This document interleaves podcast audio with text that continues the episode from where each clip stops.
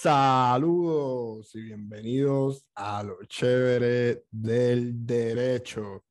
Nada, el episodio de hoy voy a discutir eh, los argumentos orales más importantes de esta semana, que fueron los dos de SBA 8 de, de Texas y el, el del derecho de alma en, en Nueva York.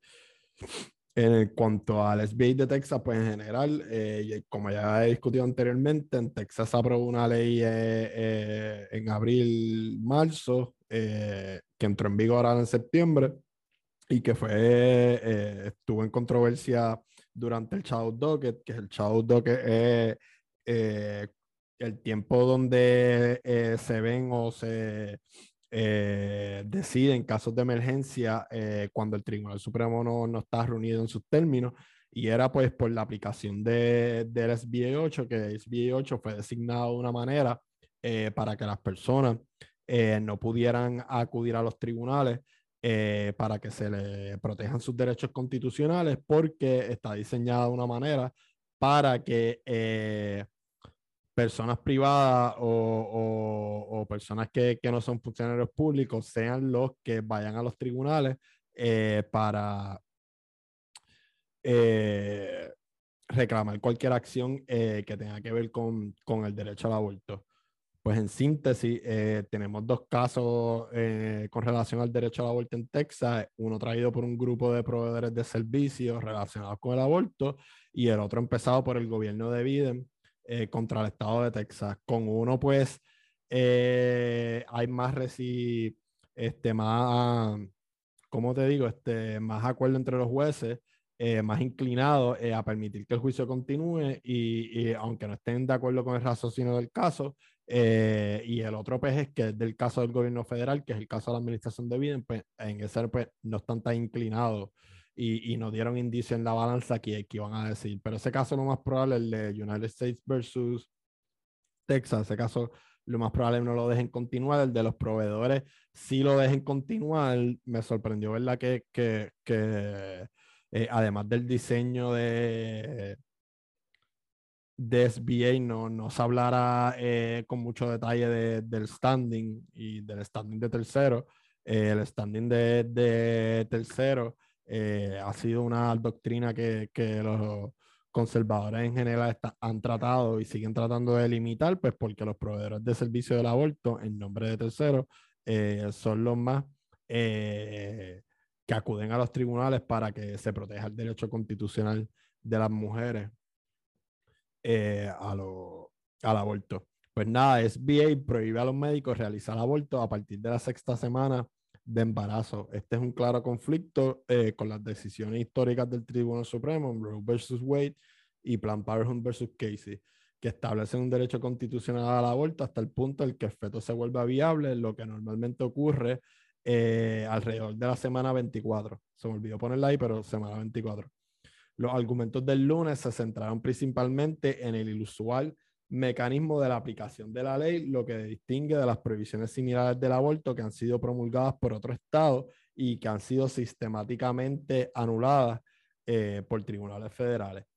SB 8 delega el poder exclusivo, como les mencioné, de hacer cumplir la ley a particulares privados en lugar de funcionarios estatales. Eso básicamente elimina eh, cualquier conversación relacionada eh, con el state action, con la doctrina del state action, ¿verdad? Como norma general, los derechos constitucionales eh, son reclamables eh, contra el Estado, eh, ¿verdad? Dependiendo de los, o sea, contra funcionarios públicos, dependiendo de los estados, siguiendo una doctrina que es la doctrina general de derechos. Una vez uno cumpla con un nivel general de un derecho federal, pues los estados pueden dar siempre mayor protección que un derecho y pues hay estados o territorios como Puerto Rico pues que dan mayor protección constitucional por unos derechos que tienen en su constitución y pues hay derechos constitucionales que pueden ser reclamados contra eh, privados como eh, derecho a la intimidad que aplica propio vigores eh, con la constitución de Puerto Rico, artículo 2, secciones 1, sección 2 y la más importante o una de las más importantes, la sección 7, Y, y, pues en el caso de Texas lo que hicieron fue eh, eh, un diseño constitucional que eliminaron la doctrina de, de state action, ¿verdad? Eh, en este caso, la ley está hecha que, que cualquier persona que piense o, o que vaya a tener una idea de que un sitio de aborto o una persona va a hacerse un aborto después de las seis semanas, puede ser multada eh, por 10 mil dólares y también tiene, eh, puede ser encontrada a que pague los costas y los honorarios en el caso. Como les expliqué, la ley permite a cualquier persona, incluidas las personas que no viven en Texas, presentar una demanda a un tribunal estatal contra cualquier persona que practique un aborto o ayude a hacer lo posible. Un demandante en una demanda exitosa puede recibir al menos 10 mil dólares en daños junto con costos y honorarios de abogado eliminar cualquier papel del Estado en la aplicación de SBO 8, los redactores eh, esperaban dificultar que los oponentes de la ley impugnaran su constitucionalidad en los tribunales, especialmente lo que le llaman el pre-enforcement, que era lo que se discutió normalmente en el Child Docket, y que mediante una decisión eh, de 5 a 4, el Tribunal Supremo permitió que la ley se queda entrar en vigor en lo que se discutía eh, los casos orales de este, eh, los argumentos orales de este caso. Es decir, ha incumplido con su deber en dos semanas de proteger el derecho constitucional al aborto de las mujeres. La evidencia de los últimos dos meses sugiere que la ley está teniendo el efecto deseado. Las clínicas han informado que rechazan a muchos pacientes que buscan aborto y el número de abortos realizados en el estado se ha desplomado. Uno de los casos empezó en julio, que es Women Health versus Jackson, como un esfuerzo de los diferentes proveedores. Este es el caso de los proveedores. Y el otro caso es United States versus Texas, eh, que fue radicado a principios de septiembre cuando el Tribunal Supremo declinó paralizar la entrada en vigor de SB 8 mientras se dilucidaba el pleito de Whole Women's Health. Eh, Whole Women's Health versus Jackson. Texas argumentó que nadie podía traer un pleito antes de su aplicación. Los jueces no se, no se mostraron muy convincentes con este argumento. La jueza Kagan resumió la controversia ante el tribunal. Observó que el diseño de la ley se hizo para evitar la aplicación del precedente de ex parte Young. Ex parte Young fue un caso que permitió las demandas contra oficiales estatales para prohibirle que apliquen leyes claramente inconstitucionales como eh, la de SBA 8. ¿Y porque la de SBA 8 es claramente constitucional? Bueno, porque va en contra eh, de un precedente eh, que es el de Casey específicamente, que confirmó una de las partes de Roe vs. Wade en cuanto a las semanas de viabilidad.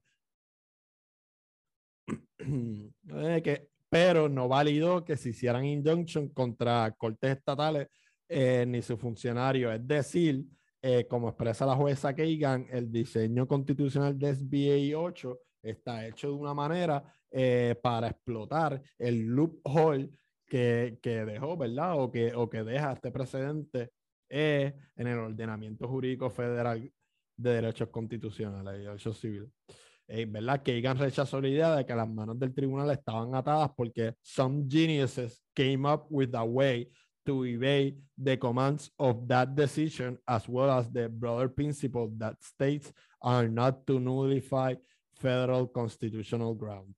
El tribunal sugirió a Kagan, eh, el tribunal sugirió que Kagan no debe simplemente renunciar a la idea porque we've never seen this before, so we cannot do anything about it.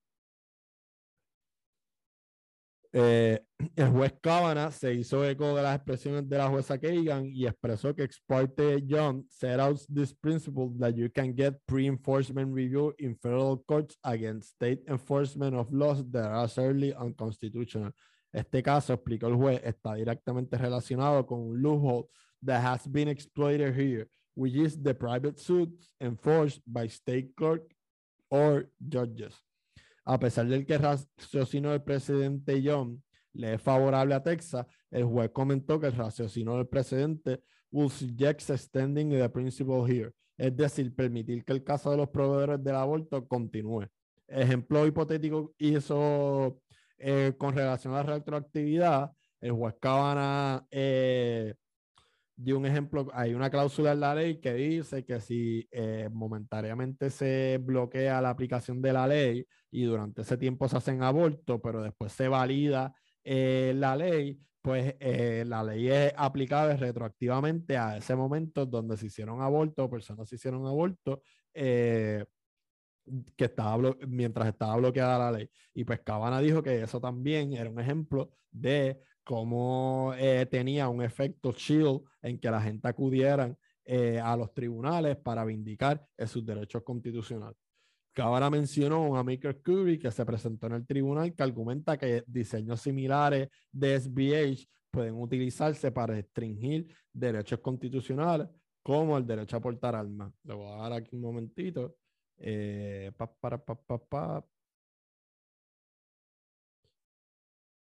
Aquí tienen el, el, brief, del Fireman's eh, Policy Coalition as a, eh, support de los peticionarios. Aquí está eh, cómo este, diseñaron sus argumentos y lo pueden buscar eh, en, en, el docket de, del Tribunal Supremo Federal.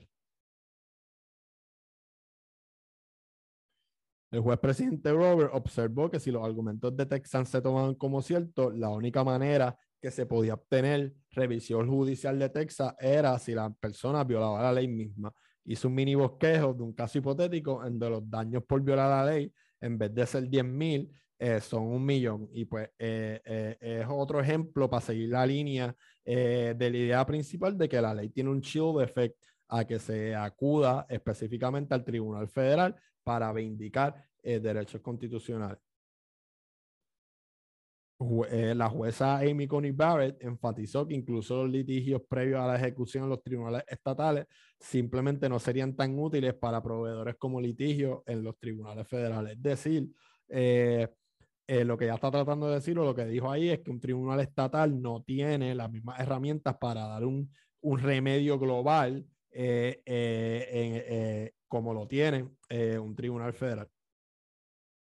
Neil Gorsuch y Clarence Thomas fueron los más simpatizantes eh, en el grupo eh, conservador eh, del diseño que tiene SBA 8 en Texas. Los jueces Sotomayor y Breyer hicieron varias preguntas con hechos hipotéticos con relación a los funcionarios estatales que pudieran ser demandados y traídos a un pleito federal. Usaron el ejemplo del Attorney General de Texas que estaba sentado, se me olvidó escribirlo, en la mesa del caso aunque sí hubo consenso con los jueces, eh, eh, ¿verdad? En cuanto a, al Shield Effect y a que la ley eh, prácticamente su diseño constitucional las inválida. Lo que no hubo un consenso y no se discutió tanto es a quién o qué funcionarios públicos estatales se podía demandar con relación a la ley. Y, y, los más que abundaron en eso fueron eh, Sotomayor y, y Breyer en, en, cuanto a sus preguntas.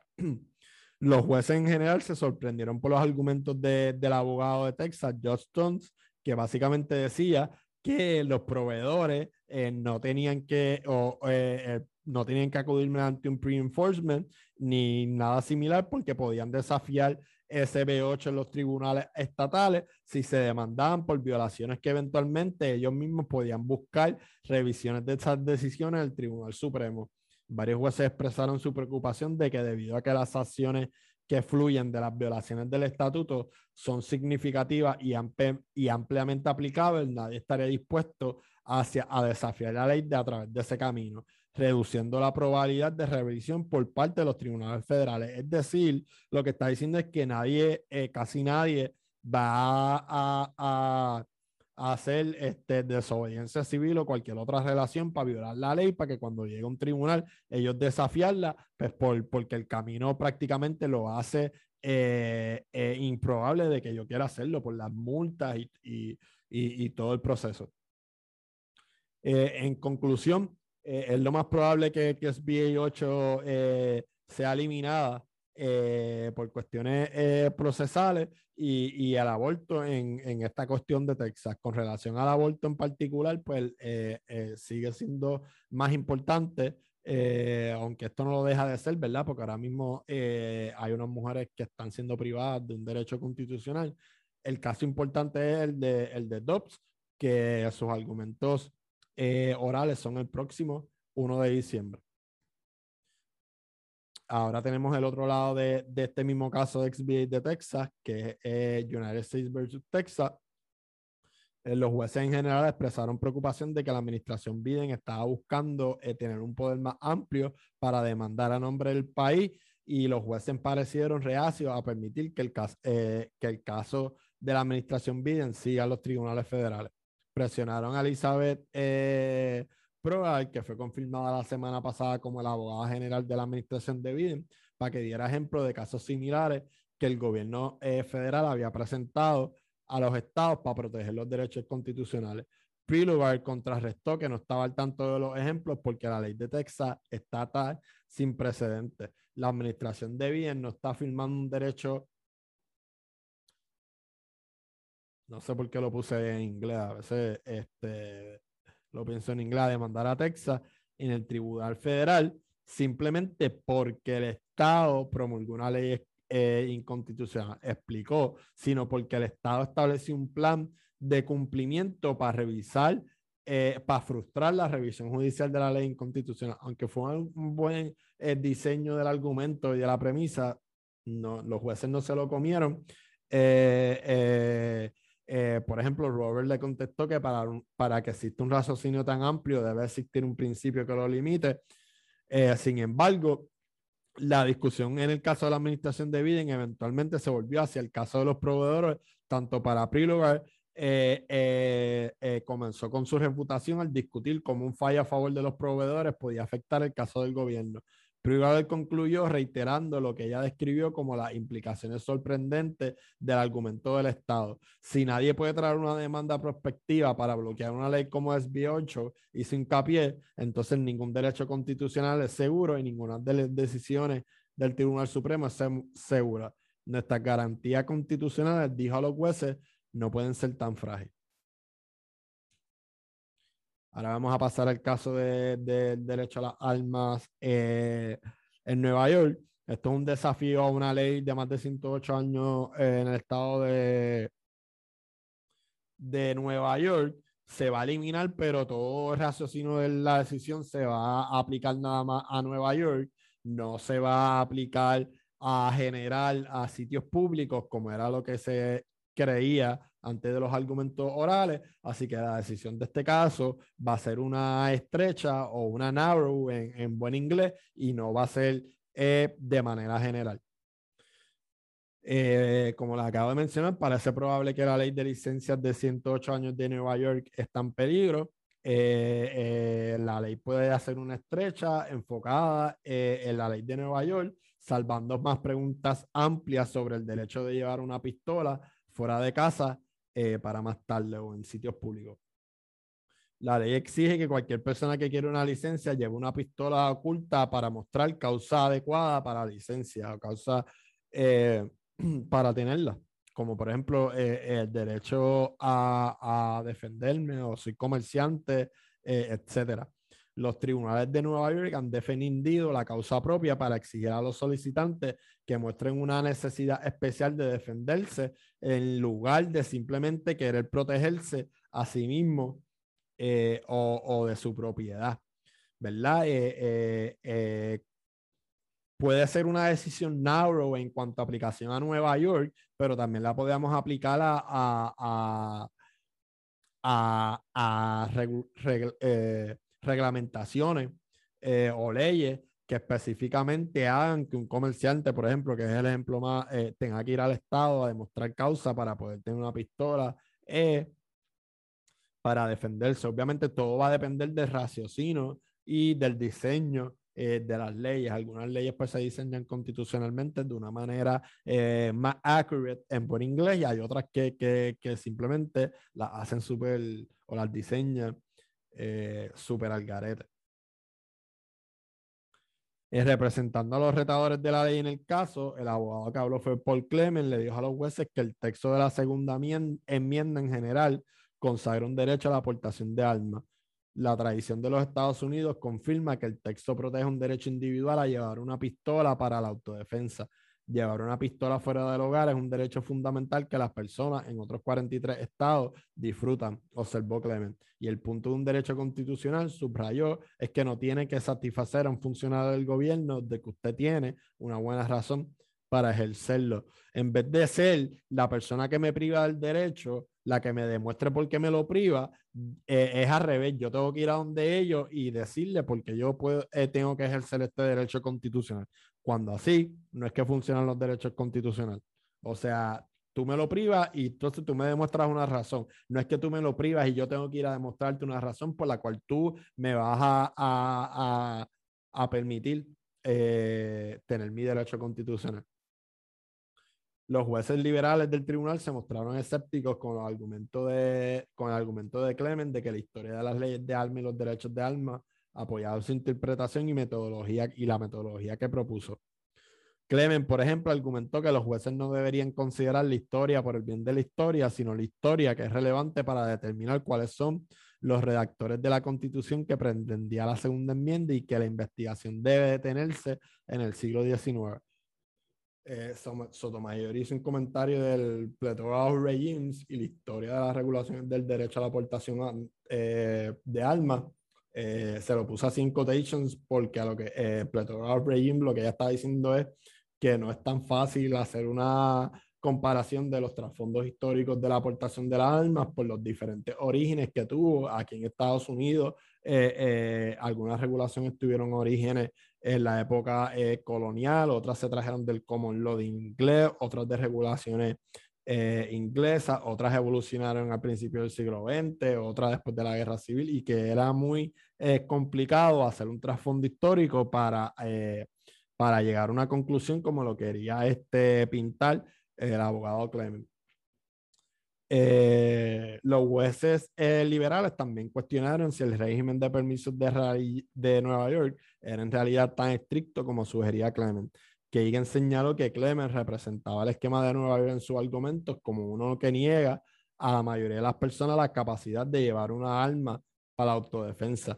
Si las estadísticas mostraban eh, que el Estado realmente otorga muchas de las aplicaciones, el tribunal podía ver el caso de manera diferente y en más de un punto en argumento, los jueces liberales abogaron por procedimientos adicionales en el tribunal inferior para desarrollar más hechos sobre cuántas aplicaciones de permisos se han otorgado en el Estado y el movimiento que al menos por ahora evitaría una decisión de los méritos eh, en esta controversia. Esto fue nada más los jueces liberales, no, no tuvo eco eh, eh, con los jueces conservadores la medida en que la mayora, eh, la mayora conservadora presionó a Clem estuvo concentrar los límites de alivio eh, que buscaba y en particular lo que un fallo en su favor eh, podría significar para los lugares sensibles como los juzgados, las escuelas y los aeropuertos. El juez presidente John Roberts le preguntó a Clement si se podían realizar restricciones sobre el transporte oculto de las pistolas en los campos universitarios,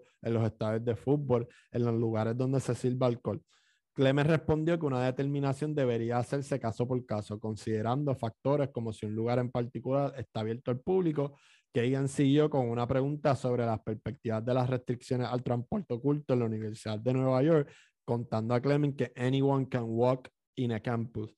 En YU, Clement respondió, doesn't have much of a campus.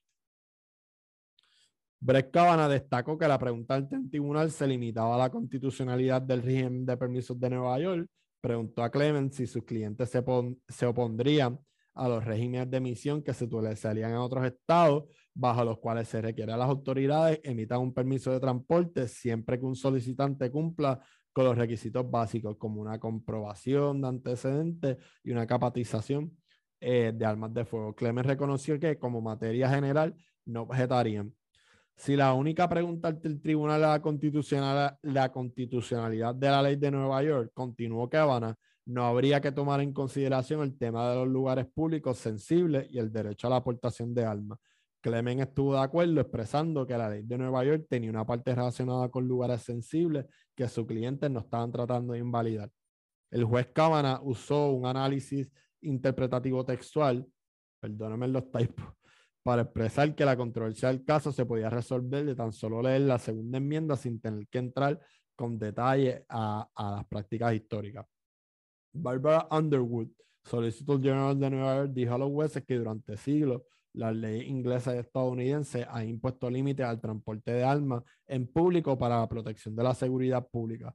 La ley de Nueva York encaja bien dentro de esta tradición de regular el transporte público. Argumentó, o sea, está tratando de pintarlo como más un balance entre el poder que tiene el Estado, eh, eh, la ley de Nueva York, ¿verdad? Bajo una regulación del Estado de Nueva York y el derecho constitucional a portar armas. Brian Fletcher, el principal abogado general de los Estados Unidos, argumentó en apoyo de Nueva York en nombre de la administración de Biden y enfatizó de manera similar la historia de las regulaciones de armas. Fletcher numeró las leyes estatales del siglo XIX que, se, que caracterizó como análoga a la ley de Nueva York. Eh, varios jueces de los del tribunal, los conservadores, tomaron un asunto ante la justificación del Estado para otorgar licencia sin restricciones para llevar pistolas con más frecuencia en áreas menos densamente pobladas. Robert fue el que empezó y fue dudoso y salpicó a Andrew con preguntas. En el fallo del tribunal en Heller, el señaló se basó en el derecho a la defensa propia. Y pues cuando algún respondió que Nueva York quería proteger el derecho a la defensa propia, pero también proteger la seguridad pública, Roberts volvió a empujarlo con preguntas. Dijo que pueden entender un reglamento que prohíbe las armas en un estado de fútbol, pero el derecho a protegerse uno mismo sería mayor en un área de alto crimen. El juez Thomas siguió la misma línea y preguntó si la ley de Nueva York tiraba una línea entre las áreas altamente densas en población y las que eran bajas. El juez Alito y el derecho a la autodefensa funcionado de Manhattan en el derecho a la licencia de ley de armas. Lo que hizo fue que dijo como que, ah, una enfermera en Manhattan o, todo este tipo de profesiones en Manhattan que todos los días eh, eh, viajan en lugares altamente altos en crímenes eh, de por sí per se. no tienen un derecho constitucional garantizado bajo la ley de Nueva York. Why, why isn't it good enough to say that I live in a violent area and I want to, to be able to defend myself? La respuesta de Andrew fue que un oficial examinador evaluó la totalidad de las circunstancias. Eh, y Cabana le contestó, that seems inconsistent with an objective constitutional right. El juez presidente Roberts, con otros derechos constitucionales, the Constitution gives you the right, and if someone going to take it away from you, they have to justify it, lo que les mencioné al principio, porque en este caso tenía que ser al revés uh, no matter what the right it is, would be surprising to have it depend upon a permit system. You can say that the right is limited in a particular way, just as a First Amendment right are limited. But the idea that you need a license to exercise the right, I think, is unusual in the context of the Bill of Rights. Y, y pues eso es lo que tenemos eh, en el caso. Se va a resolver en su aplicación en Nueva York. Y eh, eh, las demás preguntas en, lugares públicos en general, pues se va a dejar eh, para en otras ocasiones. Nada, como siempre, gracias por el patrocinio. Live long and prosper. Cuídense, mucha salud y bendiciones.